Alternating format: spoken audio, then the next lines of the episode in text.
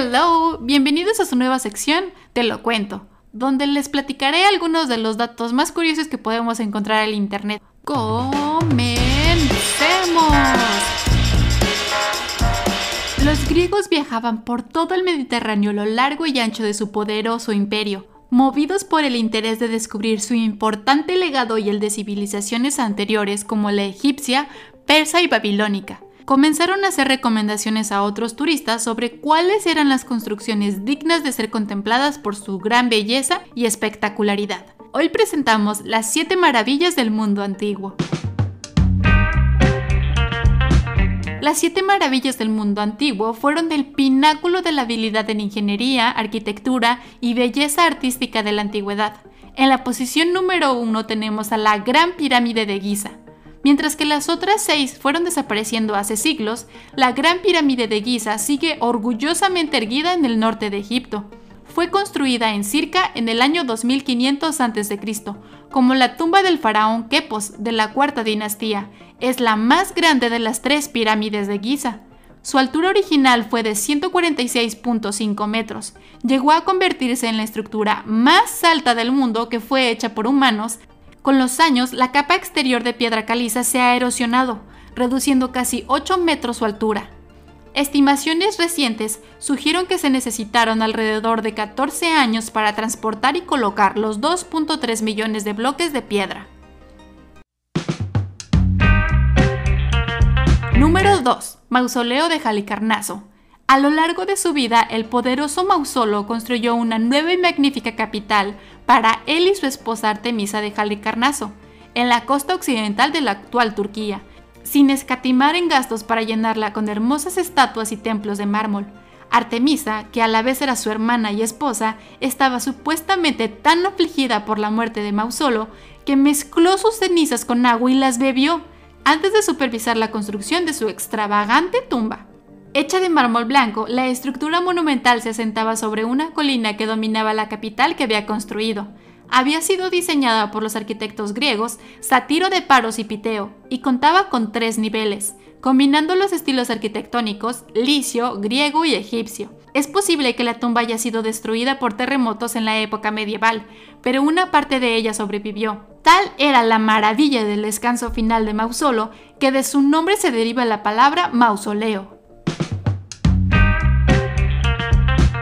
Número 3. Estatua de Zeus.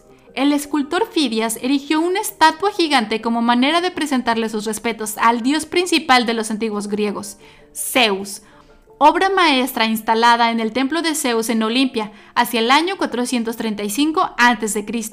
Esta obra maestra era Zeus resplandeciente sentado en un trono hecho de madera de cedro y decorado con oro, marfil, ébano y piedras preciosas.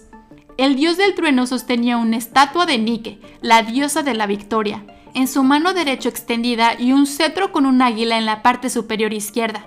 Tal era el tamaño de esta estatua que medía casi 12 metros de altura, pues apenas cabía dentro del templo.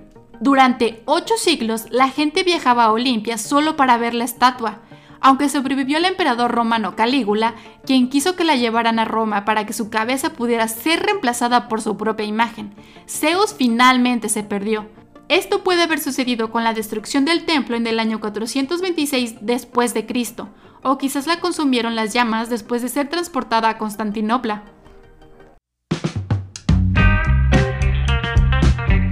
Número 4. Jardines colgantes de Babilonia. A pesar de la existencia de descripciones detalladas en muchos textos antiguos, tanto griegos como romanos, ninguna otra maravilla es más misteriosa que los jardines colgantes de Babilonia. El problema es que todos los relatos son de segunda mano y todavía no hay evidencia concluyente de que existieran. Una teoría es que el rey de Babilonia, Nabucodonosor II, hizo que se crearan los jardines colgantes en el año 600 a.C., para consolar a su nostálgica esposa que extrañaba el verdor de su tierra natal de Medián, lo que ahora es Irán. Es posible que haya sido una serie ascendente de jardines en techos, y algunas de las terrazas supuestamente alcanzan una altura de alrededor de 23 metros. Esto daba la impresión de ser una montaña de flores, plantas y hierbas que crecían en el corazón de Babilonia.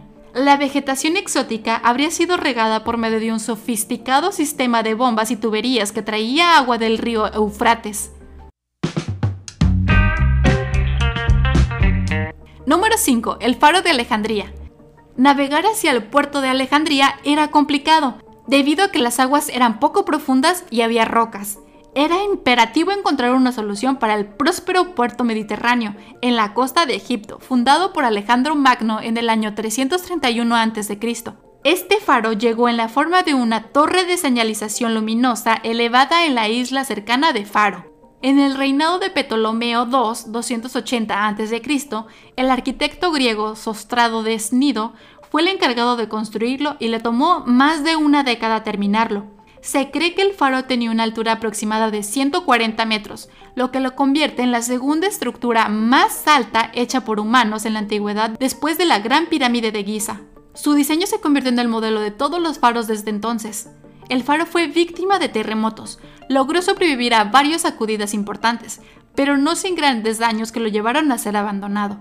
Las ruinas se derrumbaron definitivamente en el siglo XV. Sin embargo, esto no fue lo último del faro, ya que los arqueólogos franceses descubrieron piedras masivas en las aguas alrededor de faros en 1994, que afirmaron formaban parte de la antigua estructura.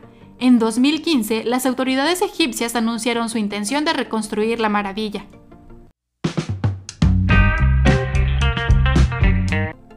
Número 6. Templo de Artemisa. El templo tuvo una existencia difícil y violenta, tanto que en realidad hubo varios templos construidos uno tras otro en Efeso, la actual Turquía.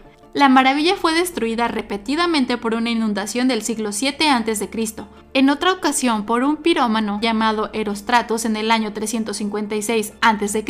y una incursión de los godos germánicos orientales en el siglo 3. Su destrucción final se produjo en el año 401 después de Cristo. Quedaron muy pocos restos. Hay unos pocos fragmentos en el Museo Británico. En su forma más impresionante, el templo de mármol blanco tenía una extensión de más de 110 por 55 metros, con toda su longitud adornada con tallas, estatuas y 127 columnas. En el interior había una estatua de la diosa Artemisa, un lugar de homenaje para los numerosos visitantes de Efeso que dejaban ofrendas a sus pies. Número 7. El Coloso de Rodas.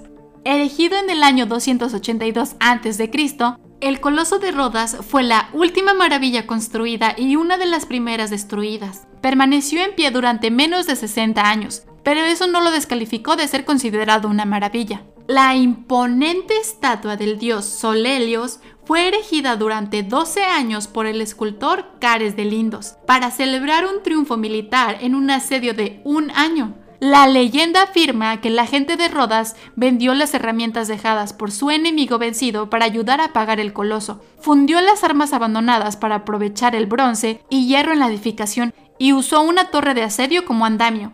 Con vistas al puerto, Helios medía 70 codos, unos 32 metros de altura, y posiblemente sostenía una antorcha o una lanza.